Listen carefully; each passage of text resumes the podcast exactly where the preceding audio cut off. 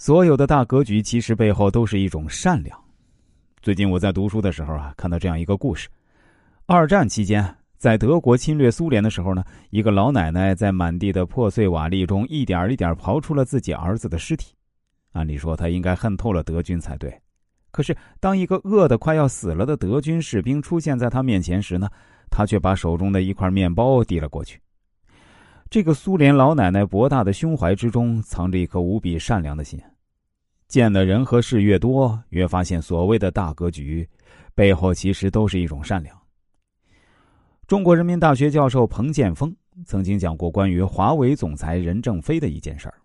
有一次，任正非到北京出差，中午一行人共进午餐。任正非行程安排非常紧张，见完客户以后啊，要马不停蹄的回到深圳。当时餐厅的一位服务员是个实习生，业务不熟练，这上菜啊、服务呀反应比较慢。结账时呢，一位高管批评了他，服务员当场就哭了起来。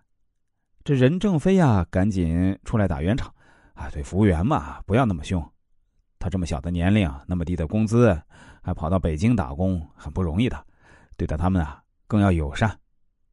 出饭店时呢，任正非还特意给了服务员小费。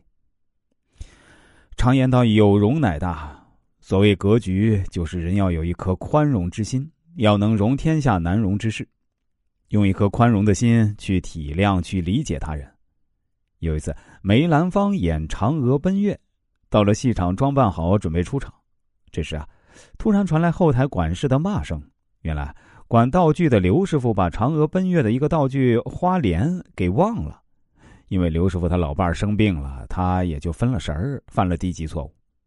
梅兰芳非但没生气，反而温和的对刘师傅说：“别着急，你赶快坐我的汽车回去拿，大家给你垫场子。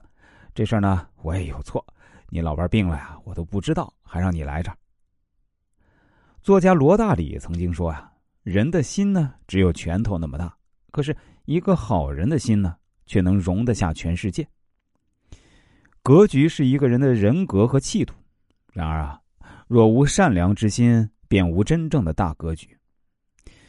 二零一二年，在西班牙举办的国际越野锦标赛上，发生了感人至深的一幕：肯尼亚选手阿尔贝尔穆特在距离终点还有一段距离时呢，被路标迷惑，误以为自己已经抵达终点，于是停了下来。跟在他身后的西班牙选手伊万意识到，这穆特啊是被路标迷惑了。哎，这是个千载难逢的好机会啊！伊万只要冲刺越过终点线，就可以获得冠军了。